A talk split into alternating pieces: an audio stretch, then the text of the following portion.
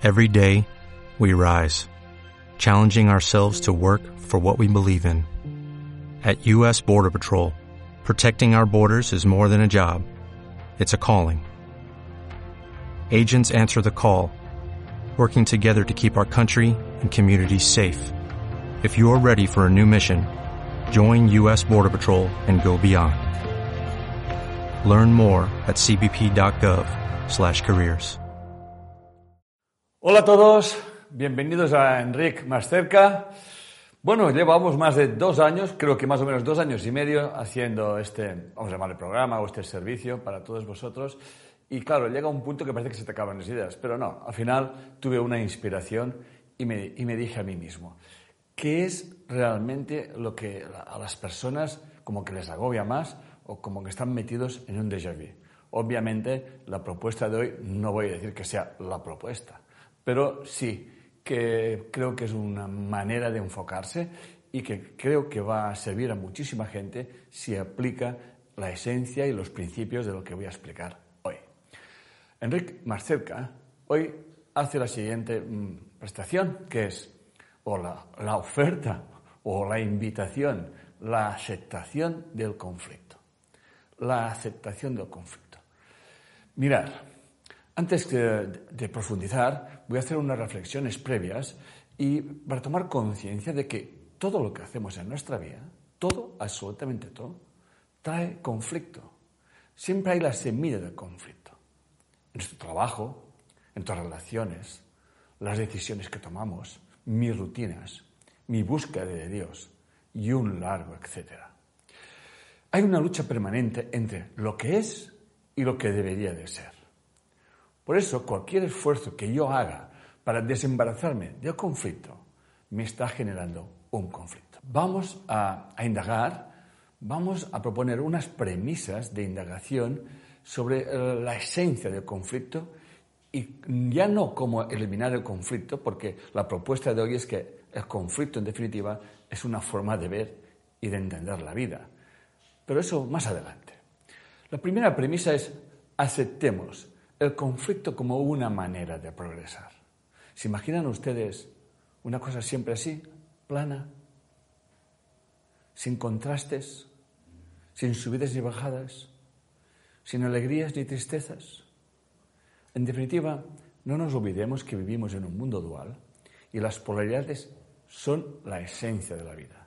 Pero el conflicto va mucho más allá de eso, que es lo que pretendo explicar hoy. Para comprender el conflicto y liberarme de él, no debo de resistirme ni evadirme. No es una cosa u la otra. Realmente la propuesta es saber gestionar esas dos polaridades. Por lo tanto, hay que observar su naturaleza como un todo.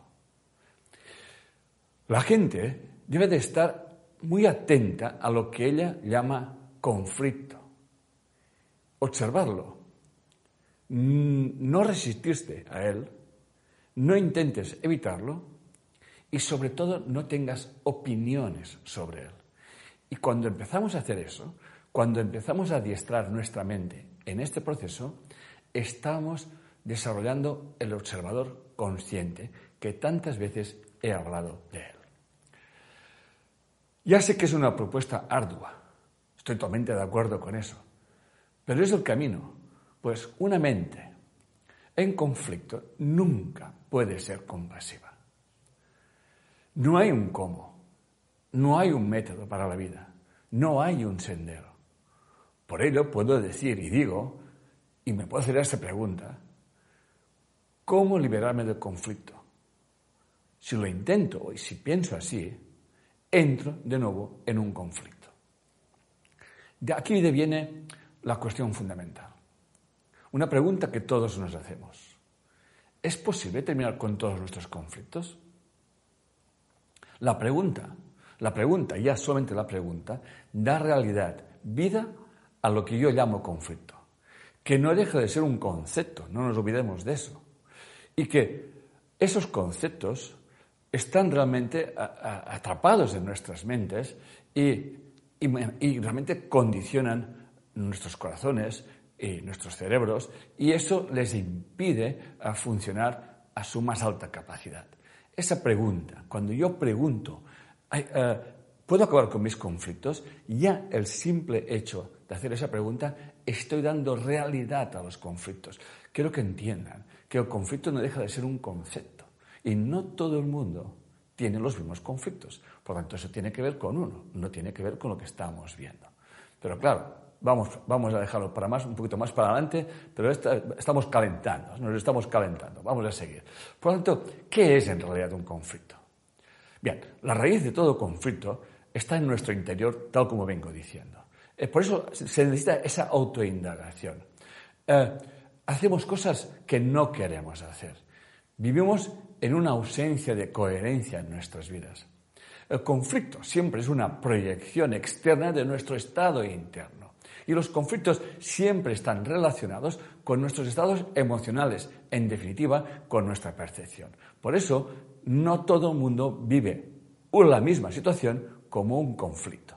Por eso la invitación de Es Enrique más cerca es sí, tenemos experiencias, sí, tenemos dificultades, sí, tenemos incomodidades, pero estas pueden llegar a ser no solamente un conflicto que realmente me estrese, que me paralice y que, no sé, me, tenga agobiado y no sepa qué hacer, sino que si aprendo a desarrollar esa mente eh, de observar mediante una distancia emocional y una distancia, si me permiten, social de lo que estoy viendo, entonces entraré en otro estado mental que me permitirá ver el tesoro que hay detrás de todo conflicto. Por lo tanto, desde una mente dual, que es la mente que estamos viviendo, en el mente de la polaridad, donde una polaridad no puede existir sin la otra, donde lo, negativo no puede existir sin lo positivo, y el día sin la noche, y la alegría sin la tristeza, y la salud sin la enfermedad, el conflicto no se puede evitar, porque siempre tenemos esta historia delante. Por tanto, hay que buscar la naturaleza de ese conflicto. Intentar, repito, evitar un conflicto realmente genera otro conflicto. De hecho, mucha gente se refugia en la bebida, en la droga, en el sexo desenfrenado, en la religión, en el entretenimiento y un largo etcétera. Desde la mente una o de unidad, el conflicto se percibe como una gran oportunidad. ¿Qué quiero decir con eso? Cuando tú realmente te encuentras ante una situación que te ha incomodado, eh, de hecho yo he pasado en ese último mes varias de estas y por eso me ha inspirado eh, esa charla que tengo hoy con todos vosotros, de darme cuenta de que, vamos a ver, y cuando realmente me, me he distanciado, he dicho, me ha pasado eso, y todo tiene una razón de ser. Ya lo decía el Maestro Jesús, hasta los pelos de tu cabeza están contados, o sea, nada ocurre por casualidad. he tomado plenamente conciencia de que ese campo de energía, ese campo de inteligencia, nos ama a todos por igual. Y en ese amor tan infinito, tan incomprensible, tan prístino, ¿eh? al final, todo lo que deviene en nuestra vida tiene que ver con nosotros. Por eso es tan importante darnos cuenta que cada situación, si dejamos que fluya, si miramos más allá de, de lo que realmente a mí me parece que, lo que me molesta, o lo que me incomoda, o lo que me entristece, en definitiva, la incomodidad que se me presente, entonces me daré cuenta, y como yo he vivido, que gracias a lo que me está pasando, esa mente que observa le devienen unas ideas que antes no veía. Por eso, el conflicto yo lo vendría a catalogar como un ruido mental Vamos adelante. Por tanto, hay que coger el conflicto y vamos a utilizarlo como un camino de autoconocimiento. Vamos a invertirlo. O sea, a eso que está aquí, que hasta ahora yo le puedo seguir llamando conflicto, pero ese conflicto ya no, o problema, ya no lo voy a decir como, como algo negativo, sino como aquí hay algo importante que yo puedo aprender de esta situación. Ese es el camino del autoconocimiento. Y es un camino particular. Eso que quede claro, no hay el camino, sino cada persona tiene su propio camino, que se lo está construyendo constantemente con sus pensamientos, con sus sentimientos, con sus emociones, en definitiva, con sus decisiones. Por lo tanto, te liberarás del conflicto cuando comprendas lo que realmente eres. Hay una absoluta rendición a desear algo porque no sabes lo que es mejor, ni para ti ni para nadie. Yo estaba en una idea, en un proyecto, en un proceso que creía que era perfecto, la vida me ha puesto un impedimento, la gente que estaba a mi alrededor se molestó, le dije, un momento, todos tranquilos, vamos a ver qué hay detrás de todo eso.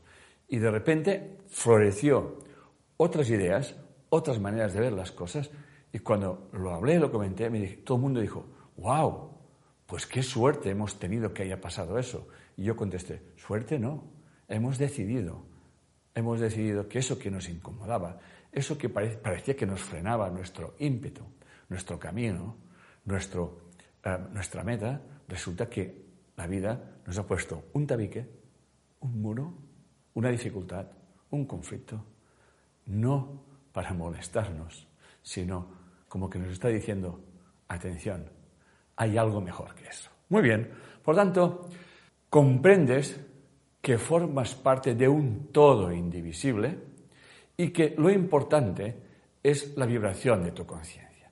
Ya sabéis, todos saben, quienes me van escuchando a lo largo y a lo ancho de todo ese tiempo, la importancia que le doy a cómo yo percibo las cosas, a esa apertura de la mente, a esta vibración de la conciencia, porque somos conciencia, y que en realidad este campo unificado, ese campo de inteligencia, como yo he hablado en otros en más cerca, realmente nos está mostrando aquello que realmente estamos resonando o que estamos proyectando en este mundo que le podríamos llamar la pantalla del mundo por el cual todos nos podemos conocer a través de él.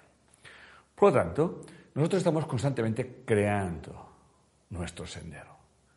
Y para que esto sea así y sea un sendero que no quiere decir que sea exento de dificultades ni de, ni de problemas, sino que las dificultades y los problemas entenderemos que son para hacernos más fuertes. Hay una cosa que está clara. Por ejemplo, yo practico prácticamente cada día uh, running y y, claro, si una cosa es correr llano y otra cosa es correr con subidas y bajadas. La pregunta es, ¿qué te hace más fuerte? ¿Que todo esté llano o las subidas y las bajadas? Creo que todo el mundo sabe la respuesta. Cuando me encuentro con una bajada digo, mira qué bien, pero sé que viene una subida. Por lo tanto, la subida es un estado mental. Es, me centro que estoy subiendo. ¿eh? ¿Sí? Todo el cuerpo se, se resiente, cambia la respiración, notas que las piernas uh, tienen que hacer más esfuerzo, tal y cual. Pero eso no lo ves como un problema, sino como te das cuenta que esa pendiente te está haciendo más fuerte.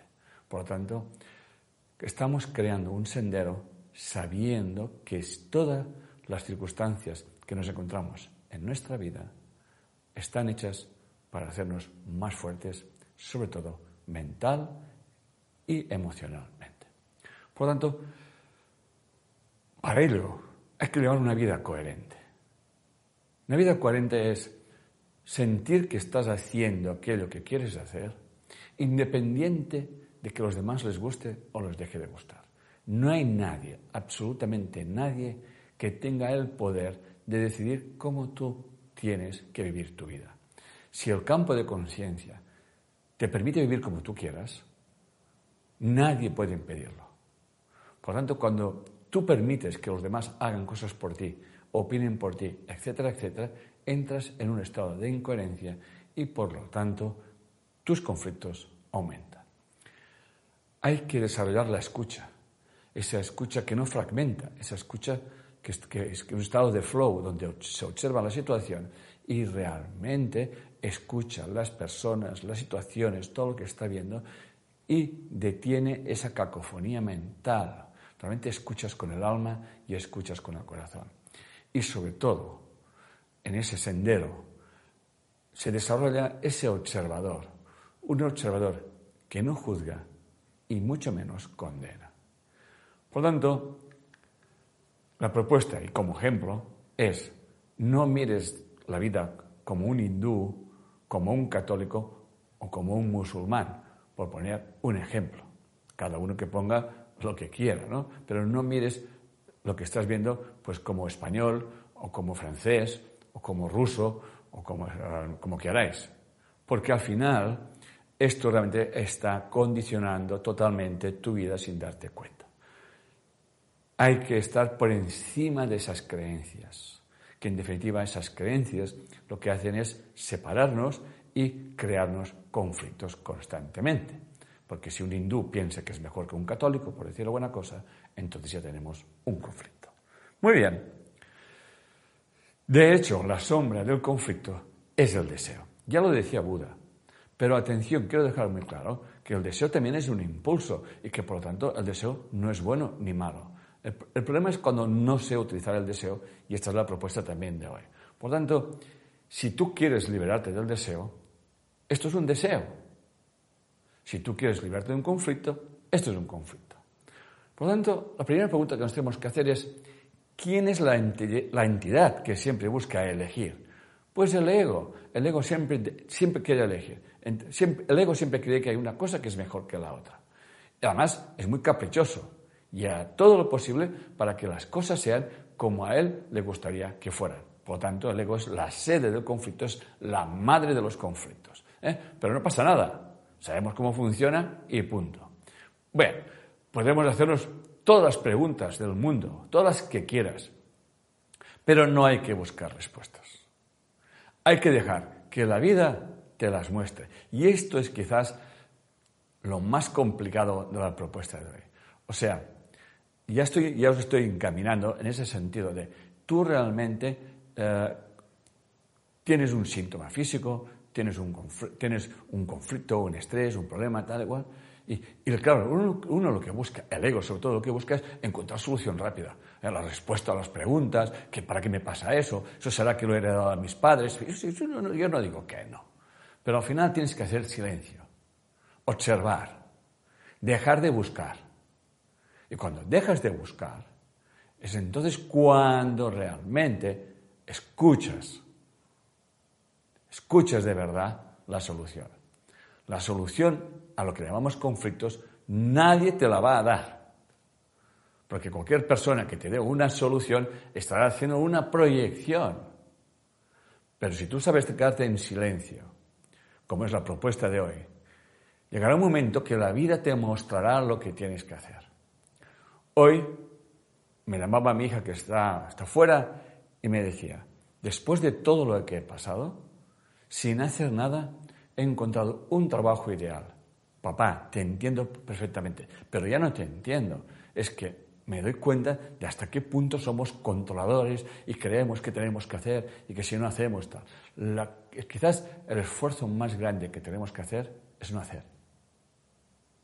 No hacer. Tenemos tanto ruido mental aquí, tantas, tantas explicaciones, tantas quejas, tantas lamentaciones que al final las preguntas que me hace la gente es, ¿y qué tengo que hacer? Digo, yo no tengo ni idea de lo que tienes que hacer.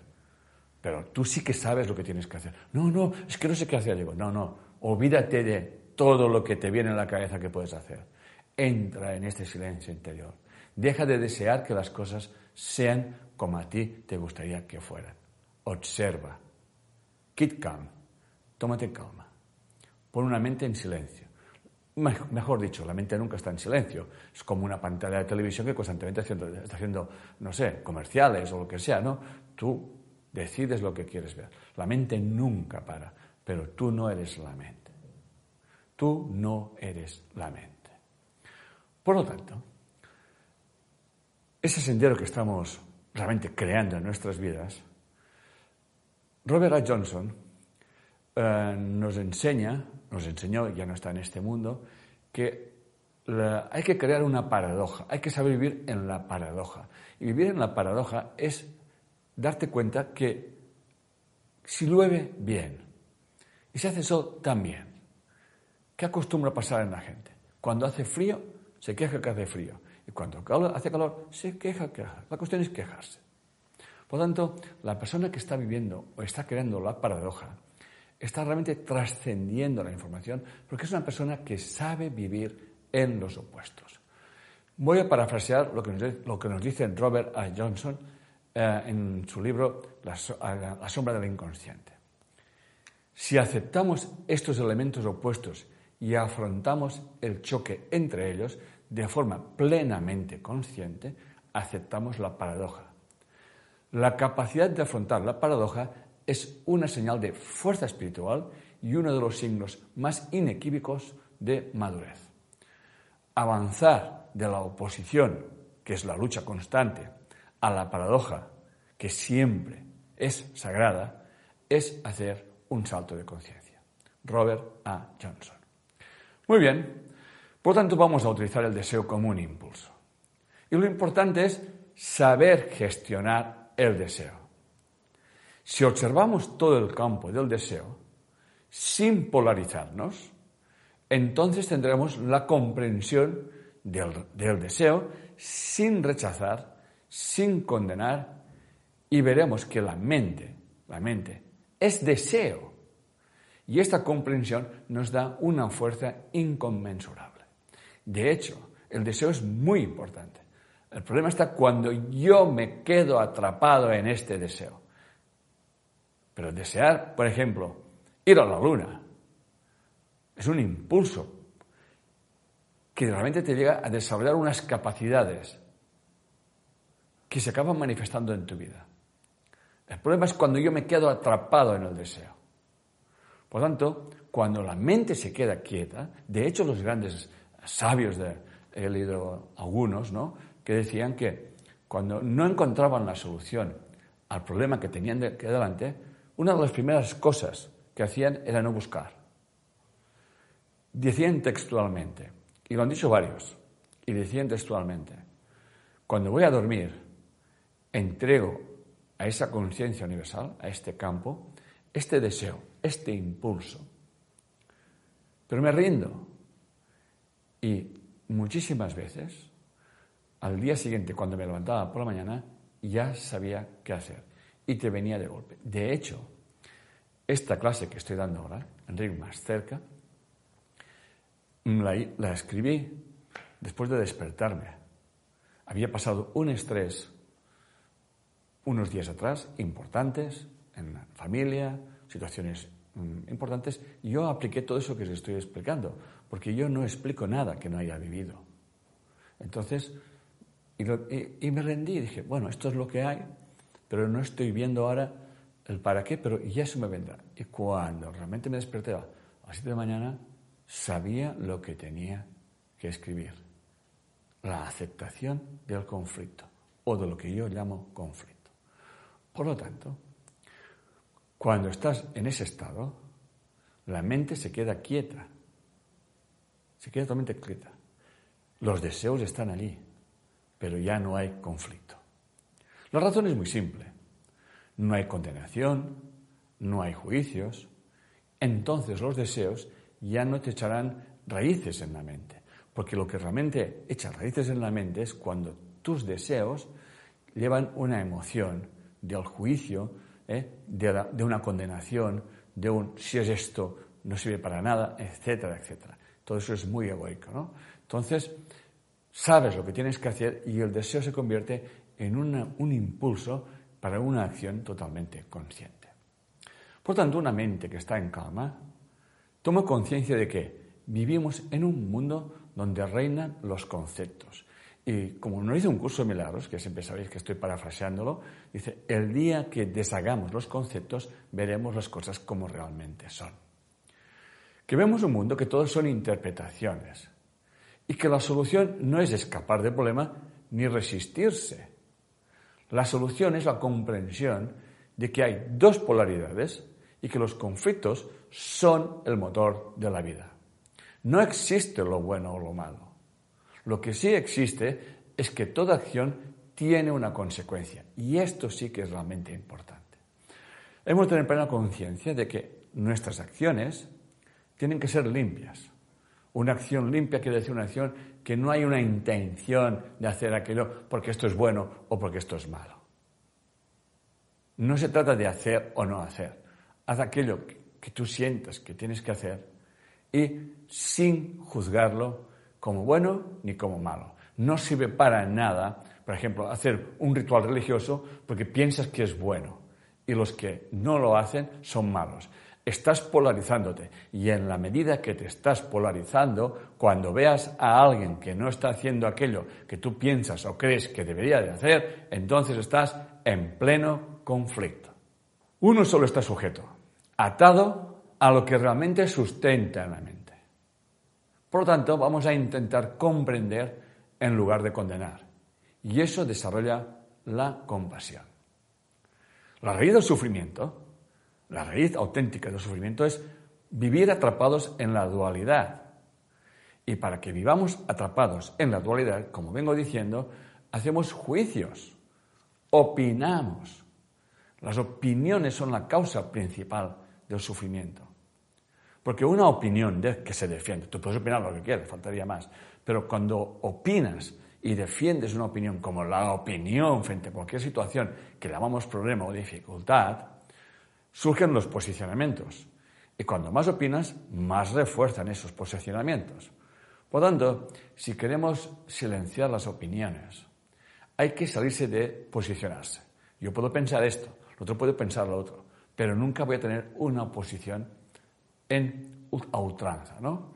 Y así es cuando estamos desarrollando lo que antes os explicaba, desarrollar lo que es la paradoja.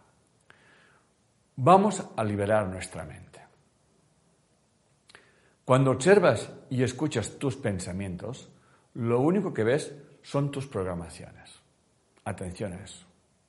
Si queremos liberar nuestra mente, hemos de tomar conciencia que nuestra mente está contaminada de emociones, sentimientos, prejuicios, creencias, proyecciones, miedos, culpas, preocupaciones, ansiedad, enfermedad, rechazo, fracaso, pérdida, etcétera, etcétera, etcétera. Por tanto, tenemos una mente que está realmente contaminada, que nos han introyectado, que le llamaremos el campo del inconsciente familiar, el campo del inconsciente colectivo, en definitiva, donde se generan todas unas energías, todas unas informaciones que están alimentando constantemente a nuestra mente. Por tanto, la mente, no me identifico yo con la mente, no me identifico, yo no soy la mente.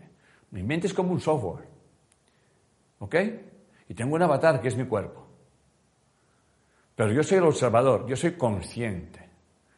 Y ser consciente es, es la propuesta que estoy haciendo hoy. Por lo tanto, todas las mentes, todas las mentes tienen opiniones y más opiniones, aunque no sepan nada de lo que realmente están opinando. ¿Les suena esto? Las opiniones no son peligrosas per se, pero son una carga emocional. No se puede sostener una opinión y a su vez trascender los opuestos. Para superar las opiniones hace falta una gran humildad. ¿Qué quiere decir eso? Yo no hace unos días tenía pensaba que las cosas eran de una manera y observé, apliqué lo que estoy enseñando aquí, observé y me di cuenta de que había una parte que no veía, pero eso pasó cuando yo dejé de posicionarme. Y automáticamente lo que yo opinaba hacía dos días, opinaba totalmente lo complementario. Y mi mujer me dijo, ¿y eso? Digo, porque me he dado cuenta, aplicando eso que os estoy explicando aquí ahora, me he dado cuenta de que toda opinión siempre tiene su complementario. Y lo he visto y he visto cosas que antes no veía. Y eso me llevó a una paz interior, porque había creado la paradoja. Hay, que tomar conciencia de que nadie piensa, es la mente la que está pensando. ¿eh? No hay ahí dentro alguien que, es la mente que está pensando a sí misma y además es que, sobre todo vienen por la noche, ¿no? que te viene, te viene el primo, el, padre, el abuelo, todos allí por la noche a las 4, a las 3 o las 4 de la madrugada es la hora que se acostumbran a ver esa reunión familiar. ¿no? Y eh, hay que tener en cuenta que la mente nunca para, porque es, su función es generar pensamientos, activar pensamientos, y, pero tú eres el observador. En el momento que tú te identificas con lo que la mente te ofrece, automáticamente estás atrapado. De hecho, cuando alguien me decía a mí, es que, ah, la mente no para y no me deja dormir, yo le, le di un truco que comparto con vosotros. Cuando estés dándole vueltas a una cosa, le dices a la mente, mente, ¿qué me quieres decir con todo eso? ¿Qué me quieres decir? Y se calla. Pero como le prestas atención, te traerá toda una retalía de pensamientos afines a todo aquello y vamos, la noche que vas a pasar ni te la cuento. ¿eh? Por lo tanto, la mente nunca para y es absurdo intentar pararla, porque es su función. Realmente cuando te dejas de identificar con tu mente y te conviertes en ese observador consciente, realmente empiezas a controlar de alguna forma tu vida. Pero el control es rendición. Ya tú no sabes que tú sabes que no sabes y por tanto tú vas haciendo aquello que estás haciendo, pero con una mente abierta, consciente, permitiendo que las cosas vayan viniendo. Por lo tanto, el camino de la mente implica quitarle valor a los pensamientos y creer que son algo personal, como vengo diciendo. Mediante el desarrollo de la observación tomamos eh, conciencia de que hay una corriente de pensamientos y que son impersonales. Y no son tuyos, son inoculados.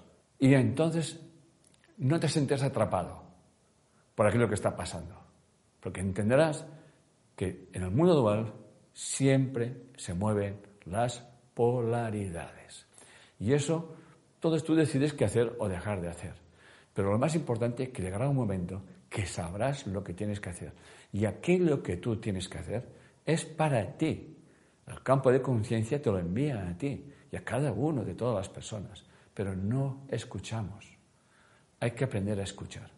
No escuchamos con una mente limpia una mente abierta, sino que cuando yo estoy haciendo esas propuestas, vuestra mente va a ser reactiva y empezará, ay, eso yo, yo no entiendo que tengo que... No, dejarnos escuchar con vuestra alma. Dejar que eso entre en vuestra mente. Y luego decidir qué es lo que queréis hacer con ello. Muy bien, la autoindagación implica mirar hacia adentro. Es una actitud más que una técnica o una práctica espiritual implica renunciar a la fascinación de los contenidos de la mente tal como vengo explicando. ¿eh? Y nunca olvidéis que solo el ego se puede aburrir. Y además, su doctrina es busca, pero no halles. ¿Os suena eso? ¿Eh? Siempre, cuando se me hacen muchas preguntas que son reiterativas y siempre son las mismas, buscar, buscar, buscar, pero no hallar. No hay que buscar, hay que escuchar. Por lo tanto, eh, el ego Ah, de aquí nace el conflicto, ¿eh? buscar y no hallar. ¿eh? Y eh, obviamente mm, el conflicto está atrapado en ese deseo de la búsqueda constante en nuestra vida, de crear que hay la pareja ideal, o que sé, el trabajo ideal, o el camino ideal, o el país ideal, o la, no sé, la doctrina ideal, o lo que sea. No hay nada ideal, todo está bien, todo es perfecto. La auténtica búsqueda es la del yo, la del yo superior, la de la conciencia. Y ello implica dedicación, perseverancia, devoción en lo que se está haciendo en cada momento. Esta es su expresión. Se trata de no buscar nada en concreto. Sencillamente, ama lo que estás haciendo en cada instante. El sendero de la no dualidad implica la ausencia de dogmas y de creencias. Este sendero lo estamos creando constantemente. Crece bajo nuestros pies con nuestras decisiones. Entonces, el amor surge con toda la fuerza. Y el amor no es una emoción, sino una forma de ser y de relacionarse con el mundo. Aquí deviene la importancia de la aceptación, que no es pasividad, sino ni posicionamiento. El desapego, que te permite una plena participación de la vida sin intentar controlar los resultados.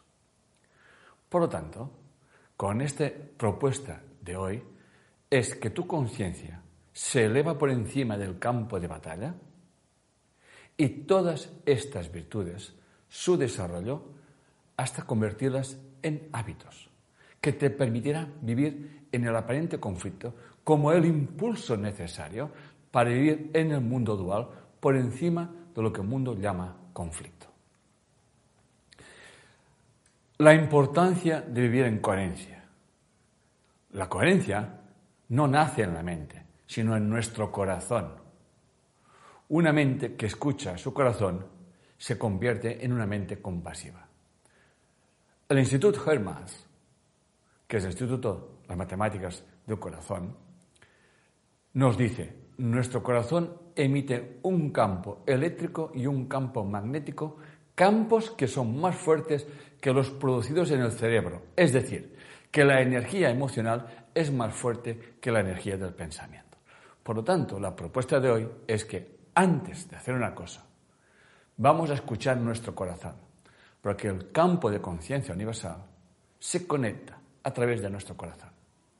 Entonces la mente, cuando el observador, nuestra conciencia, escucha su corazón, observa la mente, aparece la respuesta que no buscaba, sencillamente que sabía que se le iba a dar. Por eso Robert A. Johnson nos dice, el cielo y el infierno, o sea, estar por encima del conflicto o estar inmerso en él, solo están separados por un acto de conciencia. Robert A. Johnson en aceptar la sombra de nuestro inconsciente. Corazones, hasta aquí. Escuchen vuestro corazón y dense cuenta de que cada dificultad, cada conflicto que sea en su vida, bendígala porque es una maravillosa oportunidad. Muchas gracias a todos. Dale más potencia a tu primavera con The Home Depot. Obtén una potencia similar a la de la gasolina para podar, recortar y soplar con el sistema OnePlus de 18 voltios de Ryobi desde solo 89 dólares. Potencia para podar un tercio de un acre con una carga. Potencia para recortar el césped que dura hasta dos horas. Y fuerza de soplado de 110 millas por hora. Todo con una batería intercambiable. Llévate el sistema inalámbrico OnePlus de 18 voltios de Ryobi. Solo en The Home Depot. Haces más. Logras más.